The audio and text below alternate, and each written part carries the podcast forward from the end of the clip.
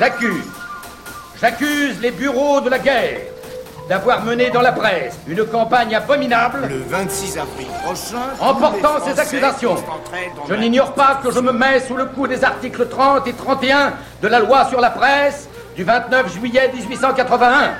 Et c'est volontairement que je m'expose.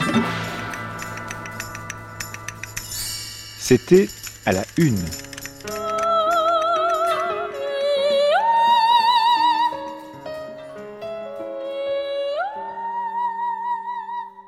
Le Figaro, 30 octobre 1921.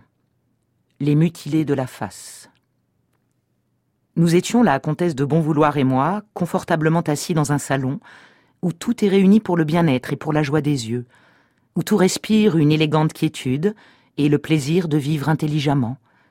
Une femme de chambre entra, portant dans ses mains un grand album recouvert de velours noir, qui pouvait être un de ces futiles passe-temps de grandes dames collectionneuses de dessins, d'autographes ou de souvenirs de voyage. Vous allez voir, me dit Madame de Bonvouloir. C'était un album de photographies.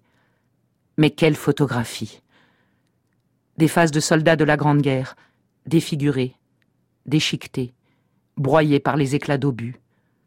Des faces informes qui n'ont plus rien d'humain.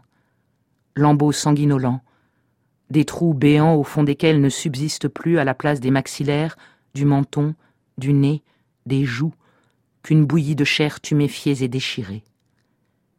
Et à côté, les mêmes faces de cauchemar miraculeusement reconstituées, ressoudées, littéralement recréées par l'admirable méthode appliquée par le regretté docteur Morestin au traitement des blessures de la face. Effrayant et admirable album à la fois, témoignage étonnamment suggestif de ce que peuvent la science et la bonté humaine. Mais combien petit cet album. Il n'y a là qu'une quinzaine de visages, et bien qu'on en ait soigné davantage dans les centres maxillofaciaux de l'arrière pendant la guerre, et ensuite à l'hôpital spécial de la rue Edmond-Valentin, on aura une idée de l'œuvre qu'il reste à accomplir en songeant qu'il y a en France de huit à dix mille blessés de la face. Qu'a-t-on fait? Que fait-on pour eux? N'est-ce pas une inexplicable anomalie que, contrairement à ce qui se passe en Angleterre, en Italie, en Belgique, l'État n'est pas pris à cœur de secourir les plus infortunés, les plus pitoyables peut-être de ceux de ses enfants qui ont si longtemps combattu et souffert pour lui? Quel blessé pourrait cependant davantage que cela exciter sa pitié et retenir son attention? Pendant la guerre, on les admirait, on les plaignait, on les honorait à la mesure de leur héroïsme et de leur sacrifice. Aujourd'hui, ils sont tous dispersés, isolés, presque abandonnés. Par une cruelle ironie, leurs blessures mêmes deviennent pour eux un obstacle à toute activité sociale. Ils ont peine à trouver du travail, à fonder un foyer. Ils peuvent à peine s'exprimer et s'alimenter. Ces héros sont vivants, séparés du reste du monde. Il fallait donc bien que l'initiative privée suppléât l'État défaillant. Il y a un an, était fondée l'œuvre de l'assistance médicale aux mutilés de la face, sous le haut patronage de M. Millerand, président de la République, de M. Maginot, du général Pau et de la maréchale Foch, et sous la présidence d'honneur des maréchaux Foch et Pétain. Cette œuvre, dont la comtesse de Bonvouloir est la vice-présidente, avait pour but de continuer le traitement à tous les mutilés de la face.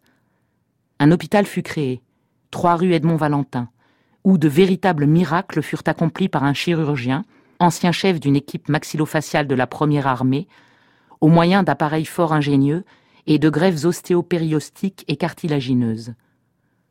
Malheureusement, ces appareils sont fort coûteux. C'est pourquoi le comité se propose de donner cet hiver, la première aura lieu le 18 octobre, des fêtes de bienfaisance auxquelles tout le monde voudra apporter sa contribution et son obole. C'est pourquoi le même comité adresse un pressant appel à toutes les âmes charitables qu'émeut l'horrible abandon, l'effroyable isolement où sont laissés tant de héros à jamais frappés.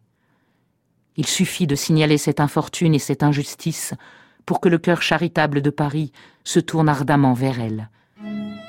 On peut adresser tous les dons et les moindres offrandes au trésorier de l'œuvre, M. Caudrillier, à la Banque de Paris et des Pays-Bas, 3 rue d'Antin.